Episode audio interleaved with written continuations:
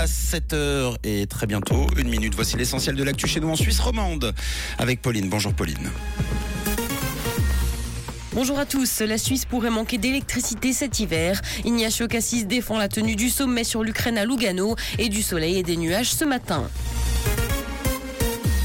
La Suisse pourrait manquer d'électricité cet hiver. C'est en tout cas ce que craint la patronne d'Alpic. À cette période de l'année, les réservoirs de stockage pour l'hydraulique sont très peu remplis et la dépendance aux ressources étrangères sera donc plus forte. Elle déplore d'ailleurs un manque de diversification et estime que les autorités politiques ont peut-être trop compté sur les importations et notamment en provenance de la Russie. Ignacio Cassis défend la tenue du sommet sur l'Ukraine à Lugano. Le Tessin se prépare à accueillir dans deux semaines une conférence internationale consacrée au pays et ce dans un contexte international tendu. Un millier d'invités venus de 40 pays sont attendus pour l'occasion. Ils discuteront de la reconstruction de l'Ukraine et pour Ignacio Cassis, renoncer à l'organisation de ce sommet aurait été un signal très négatif.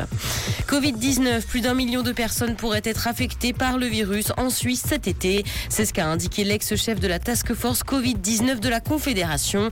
Elle a dit partir du principe qu'environ 15% de la population sera touchée. Il devrait y avoir 80 000 contaminations par semaine cet été.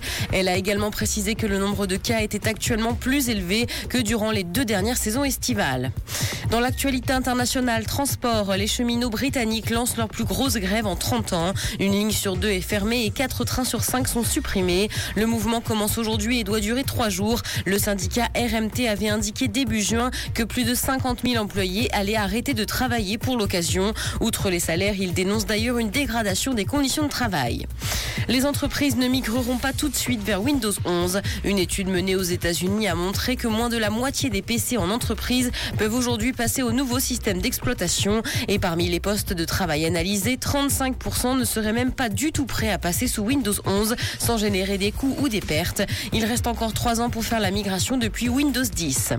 Pour Chloé Kardashian, ce n'est pas drôle d'être exposée. Même si elle n'aime pas particulièrement parler de ses problèmes sentimentaux, la starlette de télé-réalité sait qu'elle n'a pas le choix. Elle est revenue sur l'exposition de sa famille avec la télé-réalité qui a commencé autour d'elle en 2007 et qui touche à sa fin. Elle dit cependant ne pas du tout regretter cette période de sa vie.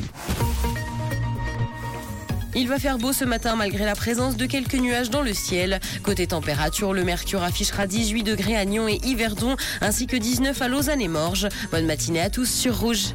C'était la météo, c'est Rouge.